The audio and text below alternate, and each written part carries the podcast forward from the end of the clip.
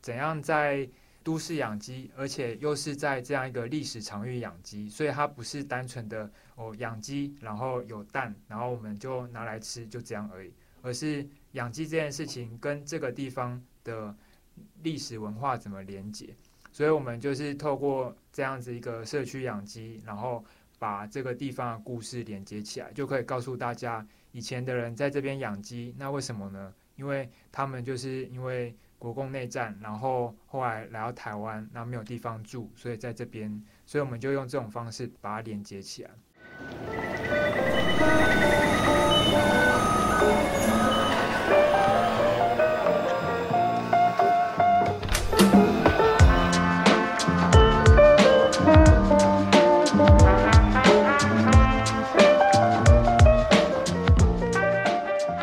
大家好，大家好，公叔，呃，欢迎你们收听《打开城市 Podcast》，我是内湖萨萨。大家好，我是基本设计的志轩。呃，大家好，我是宝藏岩的陈普。哎，大家好，我是宝藏岩总干事詹志雄。哎，刚才啊，你又说你是基本设计，呃，基本设计，我要 告诉大家，不是基本的基本，是另外一个一个基，你可以说明一下。就是我的基本设计的鸡呢，就是母鸡的鸡，因为当初做这件事情就是想要试着以鸡为本去做跟永续生活相关的设计，所以才会做一个基本设计这样的一个实验。嗯哼，但我要告诉大家，今天啊，我们会谈到城市里面的鸡，真的有。那我们要谈到呃宝藏岩啊这个地方。那因为宝藏岩呃现在有进行一个 Open Green 的计划，呃 Open Green 就是打开旅生活的计划，它是台北市都更处下面的一个计划，啊基本上有两个因素，一个是绿，一个是呃打开，打开就是要跟当地的居民呃有一些活动，就是社区营造的概念。那其实今天我们要谈宝藏岩的很多的方面，其实很多人知道这个地方跟艺术有关系，但是其实它也有一个很有趣、很丰富的历史跟生态，在台北是很难得的生态。那我们谈到呃 Open Green 计划之前，哎，我们要。先介绍一下这个地方的历史跟啊生态，张大哥，你可以给我们介绍一下吗？可以啊，可是这呃说起来有点长了啊。你要介绍宝藏岩，当然是从这个庙来介绍啊。这个庙就三百年左右的历史，所以讲起来很长。简单的讲说，有这个庙，才有慢慢形成了这个聚落。哦，当初整个宝藏岩是完全没有居民，只有。尤其在日治时期的时候，哦，那边又是军区，所以它只有那一间庙，只有那间庙有百姓，其他都没有。那到国共战争，国民党撤退到台湾来的时候，才开始有军人。可是，在整个一九四五年日本人撤走，然后投降撤走，然后再加一九四九年台湾是一个空窗期，然后那时候在附近种田的。从事一些的那时候的台湾人啊、闽南人、客家人，就因为日本留下一些房舍，进入了这个，哎，进来这里，然后军队又跟着进来，也没把这六户赶走，那所以就渐渐形成很多老兵在这边盖房子。这些老兵跟着部队过来，他们可能没地方住，就开始在那边开垦，盖了一些房子。那应该国防部也算睁一只眼闭一只眼了，给他们自己，也因为他们没有地方可以住，没有什么宿舍可以分配。所以就形形成了这么大一片，将近到两百户左右的一个一个聚落，哦，最最最巅峰的时候，所以也很容易被人家以为是一个眷村，他只是住了很多老兵，大家共同来盖的那些房子，哦，形成了现在这种风貌。啊，当然这个风貌，它它是台北市的算是国有土地，所以台北市政府要征收回去，那当初有发生的一些社会运动。啊，经历了这些社会运动，然后把它保存下来。刚开始叫做异居共生的概念，都引进了艺术，然后又引进要按把原来的居民留下来，啊，如何去呈现，诶，活历史、活脉络的概念。哦，就是整个聚落在都会发展的过程中，我们要如何去留把这段历史留下来？可是，在这段历史又是活的，嗯因为还有些人继续在延续五十年前台北人的生活模式，哦，那也有艺术进来，那在这边所造成的冲击会是什么样？是方非常有有亮点，非常可以去思考。可是这种东西的没办法说我想要怎么做，因为它不能过度用计划书去很刻板的写我要怎么做，因为我们本来就要有机，怎么样有机的堆叠出属于我们那里被保存下来的特色。哦，那这这是很主要的一点。那这个当然是也关系到政府部门要如何去思考它的走向。那我们现在目前只能以保存者的身份，在从事一个聚落文化、生活文化的呈现。那艺术村如何用它在整个艺术的发展过程跟一些艺术进驻的方式，两边一起在这边，有时候会共同做出什么样的东西？呃，这是一个很特别的东西。当然，这个在这个共生聚落的概念里面，其实它要留的不是只有艺术，但艺术会亮点比较大，因为它它有一些宣传，有一些有一些广告的东西哦，诶，它的那个能量比较大一点，所以很多人会只知道宝藏园国际艺术村。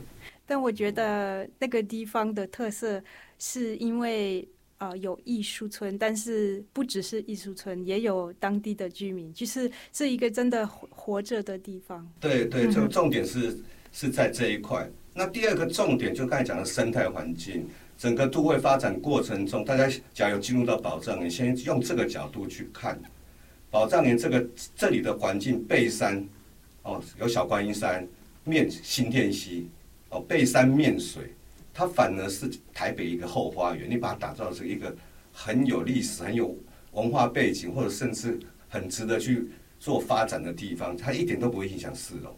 这个才是一个刚才讲的好，我在生态从这个角度来看它的生态，哦，那生态当然它不是很多很特殊的东西，哦，有什么植物啦，什么动植物有在那边很特殊，可是它算是一个没有被开垦的地方。嗯哼，是它在整个都会发展过程中，它走过的这一段，而这段停留在那边，整个台北市都会里面快要找不到这种地方，一个呃世外桃源，一个那个台北后花园的感觉，是这个是一个很重要的一个哦，你走进来可以先用这种角度去看宝藏园，再来看什么叫一举共生。嗯，我觉得特别在现在是夏天，那个气候哇是很闷热。那在宝宝藏岩啊、那边，我觉得可以呃呼吸，是呃对，真的没有那么多的水泥，就是也有很多绿地。对对对，蚊子多。那你你们在住在那边吗？住在对宝藏岩吗？对对，我家我爷爷到现在住七十几年了。那你呢？我的话是一百一十一年进来的，对，嗯哼，一百一十一年是二零二零多少？二零呃二二呃，二零二二哦。哦，所以你你刚来哦，刚进来哦。对对那你你是新居民，你居民呢你觉得怎么样？那边的环境？和生活就应该是说，因为我本来是从乡下长大的，所以我会觉得说，来到这边的环境其实比较像我以前住的环境，因为我在台北其实也住了十几年了。那这十几年间，我也住过很多像是所谓的公寓啊，或者是因为我本以前是念艺术创作的，然后就会有甚至可能就是为了去找空间去住过公寮这一些的，然后就会觉得说，这个环境对我来说是比较贴切于我原来生活的状况的一个环境，这样子。嗯哼，好。那其实呃，目前宝藏岩有一个 Open Green 的计划。哎，这个计划是跟农耕跟鸡 有关系，我我没想到在在那边也养鸡，呃，所以呃，你们可以告诉我们那个 OPG 的计划的重点有哪些？嗯，重点的部分是有两个，一个是就是我们想要把我们原本的一些作为那个就是我们种植所谓的生态农园的部分做一个整理。那另外一方面呢，就是因为我们现在就是有接受一批鸡，那还有我们原本的鸭跟鹅，我们就想说，那我们是不是应该要把它作为一个就是未来有所谓的神农教育跟生态教育，或者是讲的更更沉重一点的话，叫做生生命教育的这种方向的一个示范的一个基地，这样子。对，所以是开阔一个新的方向，因为宝藏岩是比较跟艺术有关系，但是啊，当地的的人也要开一个新的方向，是啊，怎么在城市里面更接近大自然，是不是？对对对。好，那其实我我有。就是研究一下你们的的计划，我觉得很有趣，因为不只是养鸡啊，或者做一般的农耕，但是你你们的计划很完整。你们比如说鸡，其实在一个循环里面有堆肥呀等等。那你们可可不可以就是介绍给我们这个生态的循环啊？你们要造成的那个循环是什么样的一个环境的循环？呃，好，我我先大概解释一下这个区块哈，因为这区块有个菜园，因为现在都会人比较少看到土里面长出来的菜，都是他在菜市场看到，就好像他们虽然知道这是一把空心菜，可是小朋友就哎，土里面长出来的就跟放在市场的 那个在贩卖的感觉不一样。哦，那是从这样，因为早期会建设这个做这个菜园，当然就是聚落风嘛，本来就早期很多早期社会的人，大部分都是自己种菜，哦，那在在过生活。那我们是把这个东西再把它呈现出来。那当然养鸭、养鸡、养这个这个是算也是一个突然的，不是我们刻意想要去养，刚开始。是人家丢下丢来的，真的，对对对对对对。因为最早最早有两只鸡，两只鹅，那个都是很小。因为我们旁边是新店溪，有人才会去运动，所以就有一些在那边跑步的早上，说：“哎，他怎么有两只鸡在那个河边那边跑来跑去的，很小只，啊，就拿来我们这边丢了。”他说：“给他流浪狗吃掉怎么办？”他就放了我们，好吧，我们就养养一养。又有人说要养鹅。那养养它不养啊，还小是可能不知道去哪边买来的鹅，养养没几天一个礼拜，他不想养就丢来，然后我们就有两只鹅两只鸡，啊，啊那啊讲说哎这样子早期人的生活也是这样啊，那应该就把它把它养大，当做一个宠物来来看待。那当然会有基本设计来协助的，就是我们规模行要越来越大 对对,對，那这个就会跟环境教育有关，就就会衍生到种菜需要。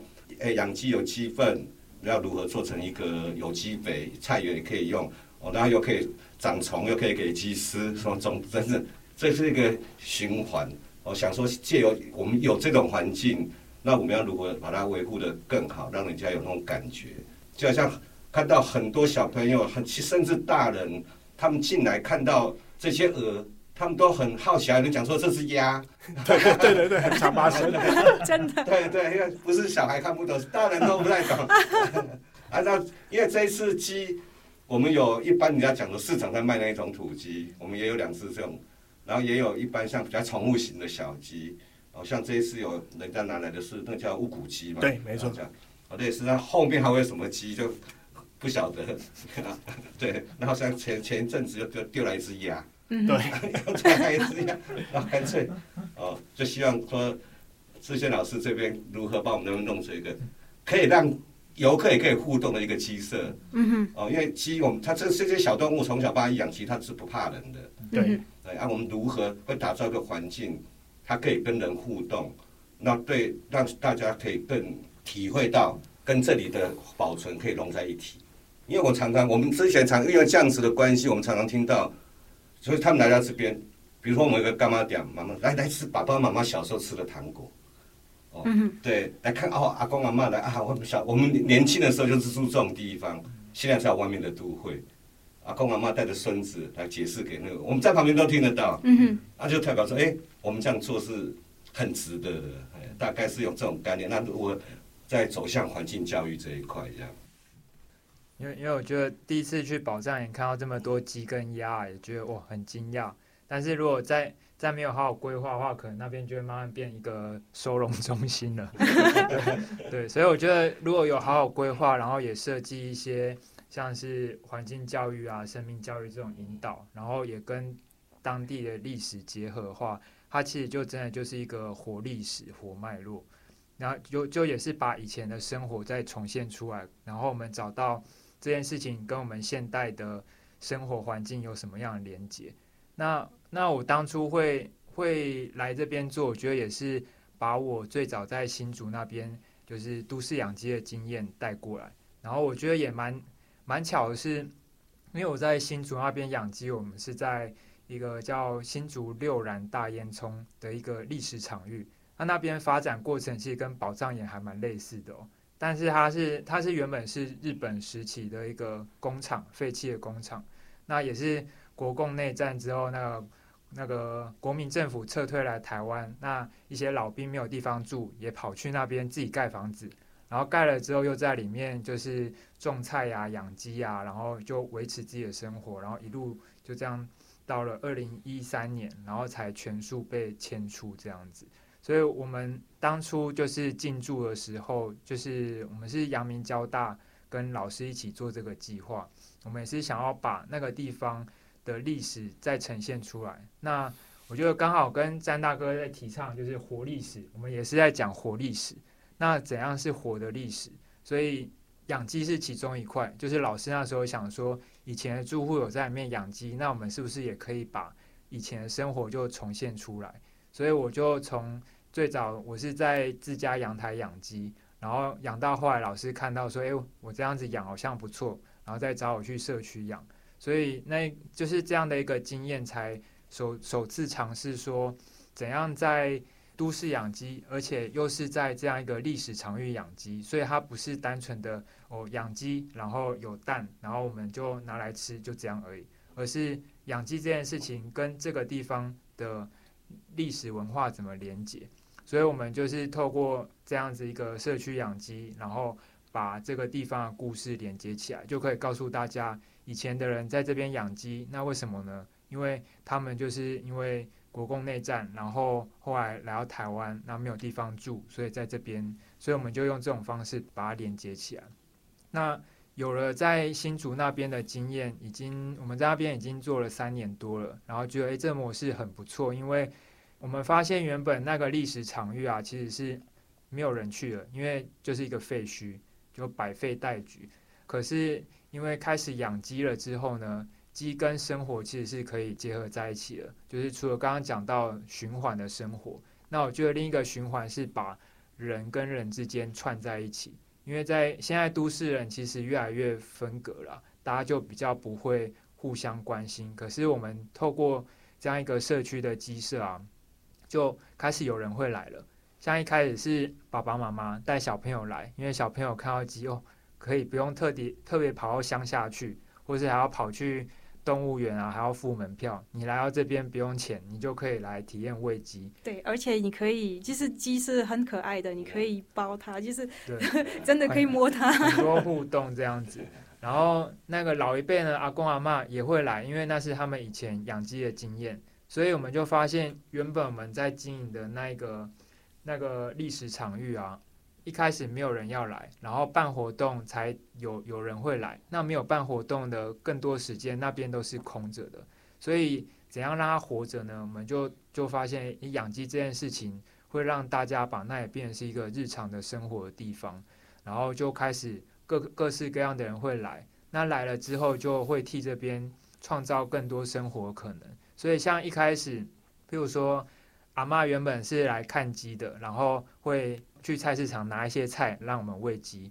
到后来，阿妈呢，她不止喂鸡，她也会喂我们，因为她把我们当做是孙子这样子，就也会把家里面的东西，要说啊，今天还有做什么不错的，然后是去菜市场买个水果，就多塞几根给我这样子。所以，就你就发现，我我们跟在地的居民就，诶，那个情感也建立起来了。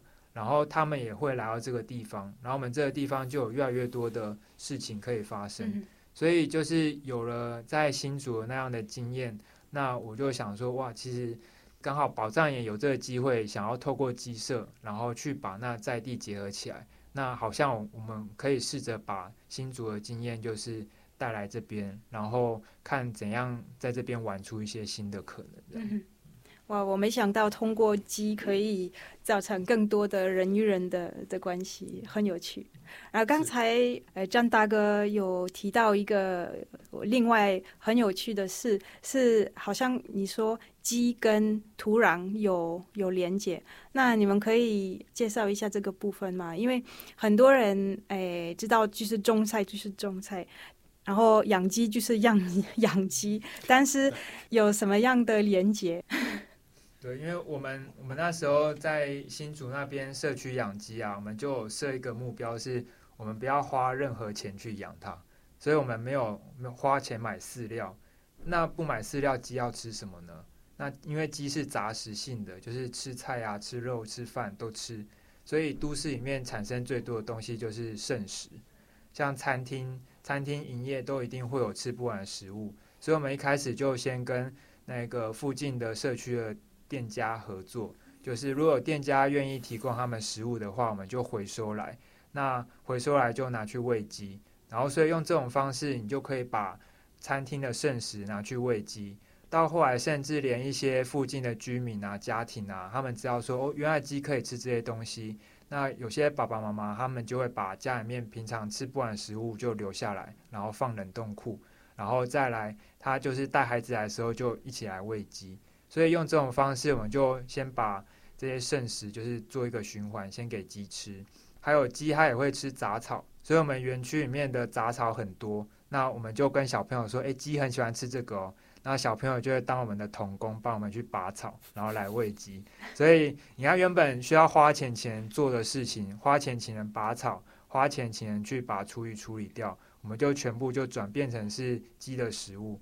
那鸡吃了这些东西之后，它会排泄，那排泄下来，我们养的地方是在一个自然的环境里面。我们是在那个像在新竹那边，我们是在龙眼树下，所以那龙眼树一开始，呃，过去几十年没有人照顾的时候，它其实好像都没有结过果。那个龙眼，那我们进进驻的第一年呢，它总算有结六颗给我们吃。然后六六颗，对，但是第二年呢，就结到上百颗了，所以你就知道说，其实鸡跟土地这样的循环，它吃它处理掉我们的剩食跟杂草，然后它排泄物排下来之后，又变成是植物跟树的养分，那这些树它们又在产生那些果实，然后甚至是长一些菜，然后就会就回馈给我们。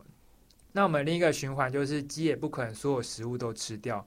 所以他们吃不完食物，我们就会把它堆肥堆起来。我们就把吃不完食物跟土壤、落叶，然后就把它放在篮子里面。那你大概放几个月之后呢？里面有一些虫子会来分解。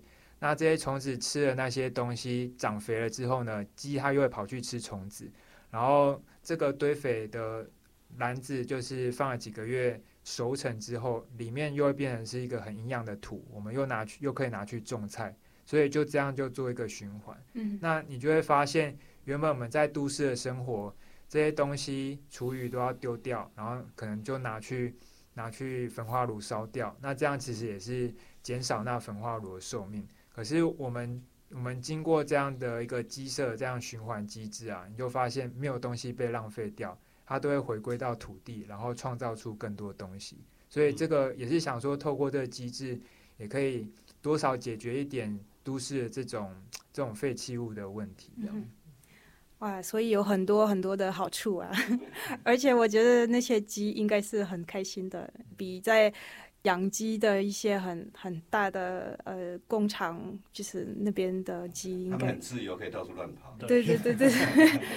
但是哎，有没有一个一个坏处？因为哎，我以前。其实住在呃内湖区那边有一个很秘密的地方，就是那个警察公园，就是金沙墓园旁边。那其实在这个地方，呃，有一个人养鸡，很多的母鸡跟公鸡。然后，其实我每天每天早上听到鸡的声音，我我本身是非常喜欢。那然后我现在搬到。就是内湖比较山上的地方，哦，那边环境很不错，但是没有听到那个鸡的声音，我我我觉得很可惜，我很喜欢，但是也听说就是在城市里面有，好像有很多人不太喜欢鸡的的声音。那你们怎么样？你们也会有嗯公鸡吗？然后就是要要呃有它的蛋吗？还还是只有母鸡？呃，然后那个声音的部分，你们有一个一个解决的方法吗？还是当地的居民没有问题？我们那边现在有，我我们那边 我们没有公鸡，我们没有公鸡吃，之前有，然后被处理掉。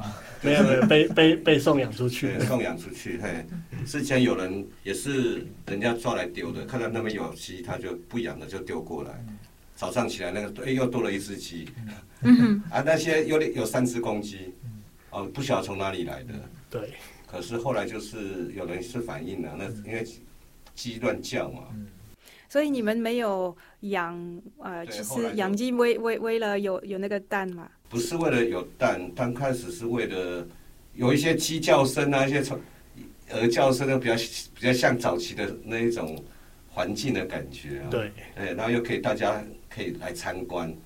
然后后来就是有人反映鸡很吵，然后我就只好把公鸡上网请人家认养，啊，就后来有人来认养走了，那以后就不敢养公鸡了。哦，这个是城市的问题。对因就是就是这这块我想要反映，就是因为台湾可能在都市养鸡的风气没这么盛行啊，但是像国外欧洲有些国家，他们就有法令，就是有规定说你在都市只能养母鸡，因为公鸡的天性是它遇到光，它被刺激到就会就会叫，那个啼叫声音非常大声。那其实，在都市环境，我觉得对公鸡可能也不太友善，因为因为像晚上会有路灯或是车子的灯光这样照射过去，它可能就突然被照到，它就被刺激到，就会叫。所以原本它不该叫的时间，它会叫，那这样又变成是影响到别人。那其实我觉得也影响到那个公鸡本身。所以我觉得在做这件事情，可能因为我们时空背景不一样，不像以前是整个都是乡下环境。那现在因为可能都市化关系，很多人住的更密集，然后也更重视自己的就是私人的时间啊，或是隐私啊，那很怕被被打扰。所以在这样前提下，我们做这件事可能就需要有所取舍。所以像我我在做的话，我都会建议先养母鸡就好。那公鸡的话，真的你的环境适合了再去养。那至少有母鸡的话，它就可以达到让人跟人之间可以拉近距离的这个效果。那公鸡的话，就真的要看看环境跟条件，不然我们到时候是害那只公鸡被 被克数被处理掉。我们那边那个时候在养三只公鸡的时候呢，他们是从凌晨两点半就开始叫到天亮，然后一路又叫到晚上，然后我们就是这样子受不了，那是蛮崩崩溃的一件事情。嗯哼，而且因为不会只有一只叫，会三只轮流一起。嗯哼，对，所以其实，在都市养鸡这件事情的话，就是公鸡的部分，可能真的要去思考一下。对，嗯哼，我觉得不是叫太多的问题，是我们的住的地方太近。如果有一段距离，其实这个声音很好听，但是如果真的在旁边的话，真的声音很大。对对对，那谈到 OBG 呃计划，呃 OBG 呃那个计划要啊、呃上一些课啊，有一些培训，然后也有一些活动可以参加，呃有跟别的组的一些互动。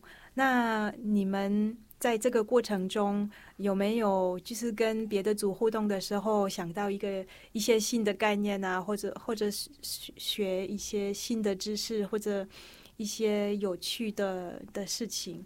就是 OPG 那个那个计划对你们来讲带来了什么？其实，因为这个计划就是让我们第一次接触鸡嘛，如何去开始要准备照顾一个鸡，让它有什么样的环境哦，所以才会请社权老师来帮忙这一块。因为我们之前之前养的那个鸡跟鹅是，就是就我们有一个一个小一个小竹林哦，那有堆了一一个作品，那就丢在作品里面哦，那并不是说。把它盖什么一个防鸡舍，盖一个什么都好，让它可以跟人互动，就是纯粹就是好吧，有人丢来的流浪鹅、流浪鸡，我们就把它养了，对，就这样子。那因为透过这一次的 Open Green 的这个计划，哦，那想说，哎，那我们是不是透过这个计划打造一个鸡舍？那如何可以让人家更了解鸡？哦，那啊怎么样可以让人可以跟鸡互动？哦，那才开始着手。算这次是第一次才开始着手想要透过这个计划，把这个宝藏园这种保存它的菜园跟鸡舍的结合。哦，让人可以来到这边，更能够体会什么，是很想讲。那宝藏岩国际艺术村那边，他们也有透过一个传教的那个课程，请了一个鸡，一个也是在养鸡的十二两那个对，对对，来来上课。那我们也有去听，对，哦，那就是哎，大家就互相共同打造这个环境。未来是怎么样？我相信应该会不错了，因为。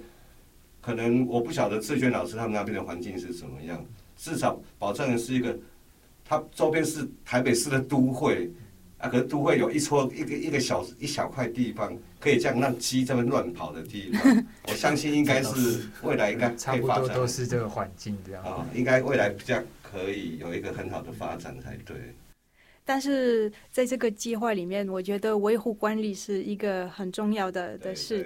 其实不不只是要改造啊，要要盖鸡舍，但是呃后来也要照顾 几年。对，那你们在这个部分会怎么做？会跟当地居民合作吗？还是怎么样？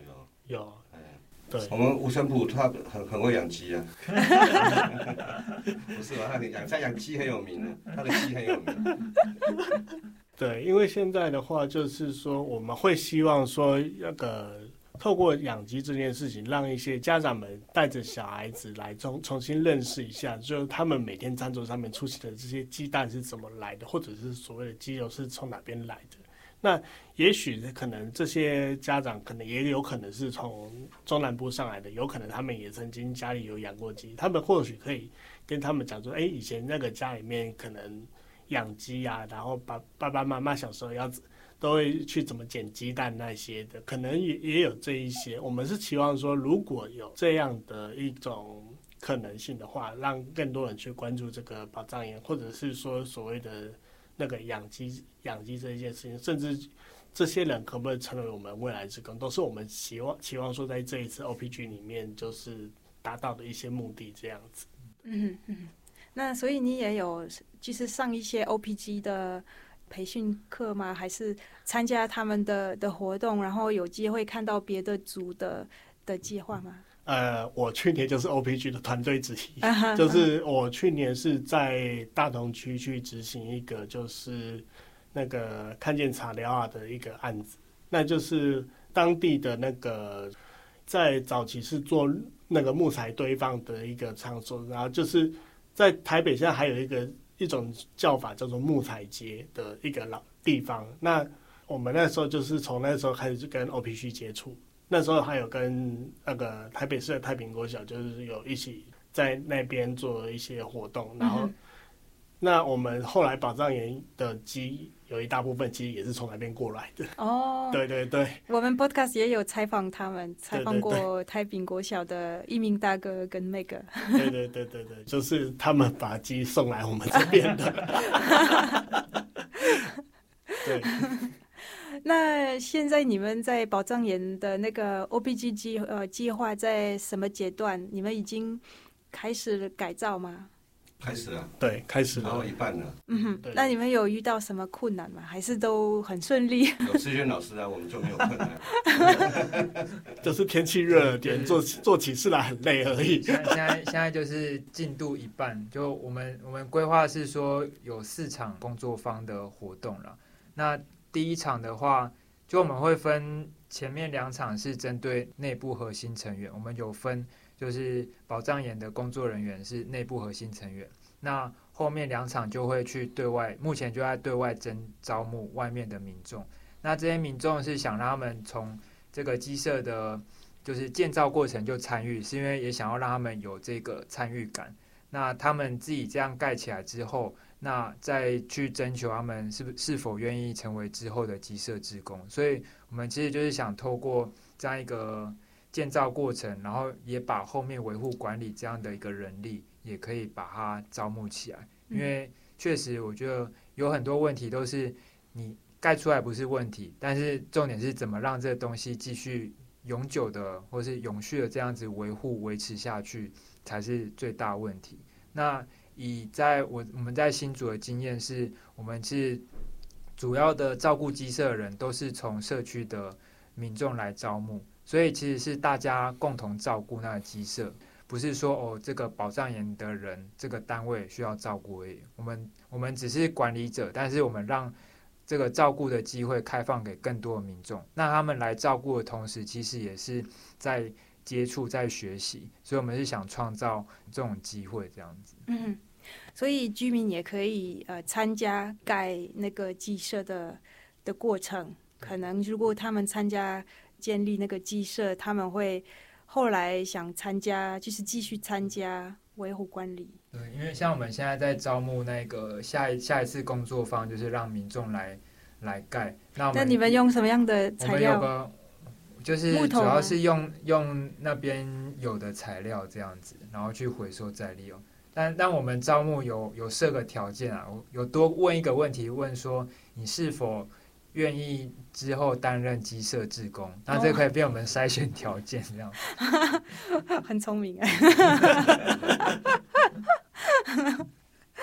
好啊，那其实你们特别是五成谱，你你参加过那么那么长时间 OBG，那你你会呃推荐呃某一个单位申请 OPG 嘛？就是他可以从。这个计划得到一些一些什么？然后如果有一个一个单位或者一群人要申请啊 OPG，他们要做什么样的一个准备？呃，因为今年好像条件有改，所以可能跟我之前的状况不太一样。那基本上就是，如果你需要去做 Open Green 的话，就是第一个，它有它最大的问题点，就是它的公共性的问题。那它的公共性的问题就是你要打开一个空间，让人可以自由进出这件事情，就变成说你要先知道说你的你你想要改造的地方，它有没有办法去申请申请认养，或者是你自己的私有地能不能让人家这样子的任意进出，这是一个最最直接的条件。那今年好像他们不太一样的是，是他们今年要先做一年的培训了，才能开始做改造，有点不太一样。而我们去年是先上完课了，才开始进行改造，可能就是可能半年一年之后的事情了。对。但是那个土地的利用是真的是一个很关键的议题，就是是不是公有地还是私私有地还是？对对对，它就是一个比较尴尬的问题，然后甚至有可能是这块要打开的空间，可能不是只有一两个单位而已，可能很多人是共同持有这块地的时候，它的一些复杂度就会变得比较高一点，这样子。但是还是可以啊，因为我看有很多的团队可以做 OBG 计划，所以比较麻烦，你要去跟公务部门申请。公务部门通常都很乐意啦，因为他一一块荒地丢在那边一小块，他们也很难处理。而只要有周边的社区的人想要共同来管理这一块，他们通常都会写同意。嗯。但是问题是私人地吗？还是都是公有地比较多？对，它是公有地。像这这一种公有的荒废的土地，其实像都根处它这一种计划，可以让人家去在社造这一块可以进驻。其实。在产发局的社区园圃里面，这的计划也也有这种概念。他就把台北市有一些比较麒麟地，或他没办法盖公园，也不知道做什么，属于的的公有地，他希望附近的居民或者是附近的社区发展协会团体可以去申请。那申请他可以补助开发一个小菜园、小花园，或者像杜根斯，我们在这边可以做一些。弄些鸡舍的东西，就是这样子。所以还好啊，还好，应该不会很难，应该不会。很难。对，他只是在他的手续上面会很繁复。对。哦，OK，嗯哼，那这个是一个关键。那另外一个一个部分，是不是那个绿的部分嘛？要要做一个比较，就是跟生态环境有关系嘛？我觉得那个法还不是问题，但最大问题其实还是后续的维护上面。哦，人的问题会永远都是最大的问题，因为你如果没有相对应的照料，这你你当初设计规划再好，你一样也是会荒废。对，因为这个变得是说，像是有有的部分可能就是当初你可能好不容易花了很多心血，然后花了经费去做这些东西，可是你没有那么多人去帮忙一起去。做管理或者是做修修缮那一些的，它到最后还是会变成一个荒谬漫草回去。嗯对，因为我在去年已经看过类似的案例。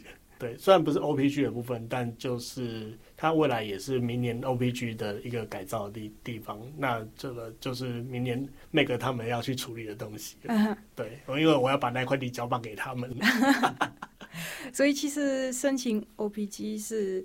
不只是一个短短期的一个计划，其实是一个很长时间的一个一个计划。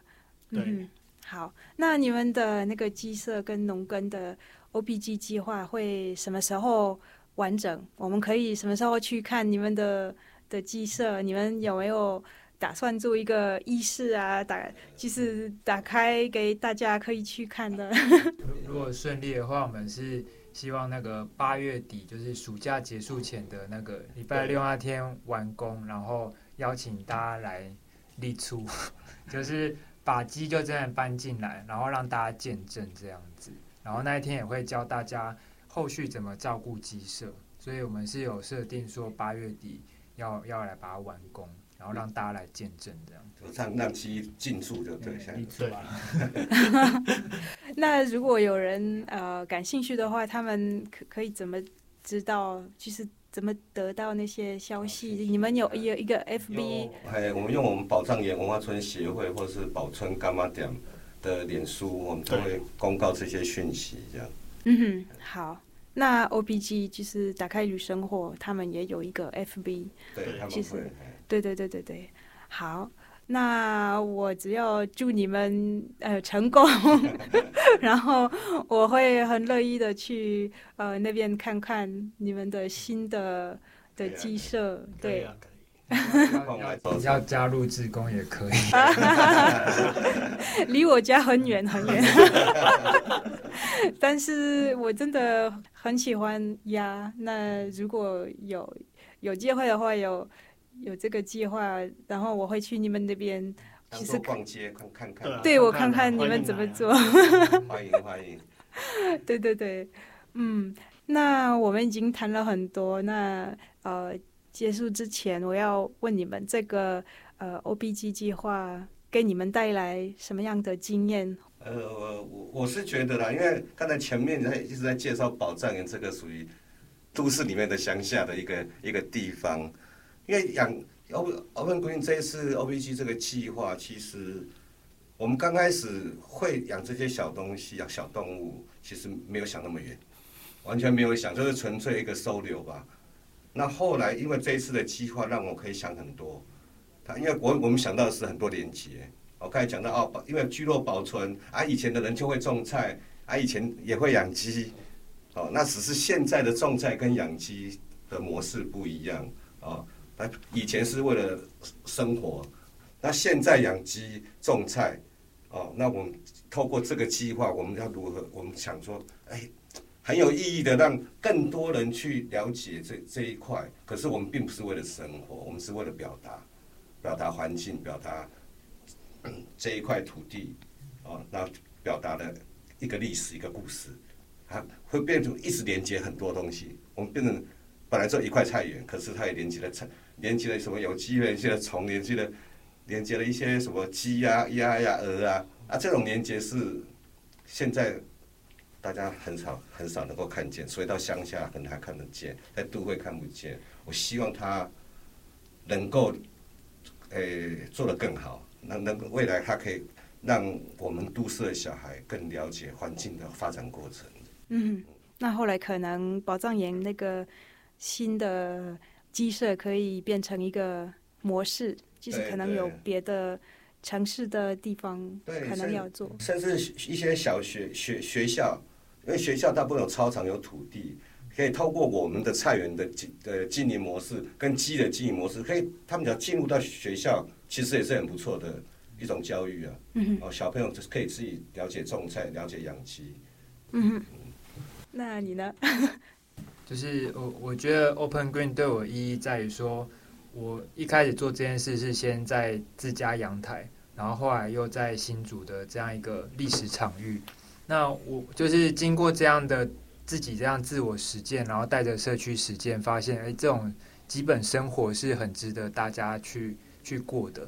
那就是原本我只在新竹做这件事情，那透过 Open Green 就让我把这样的生活也可以带到。台北带到宝藏岩来，所以我想说，其实可以用这种方式，慢慢把这些东西，就是带到更多地方去打开，让大家有机会体验或是实践到这种永续，然后对你生活更好的一个一个绿生活。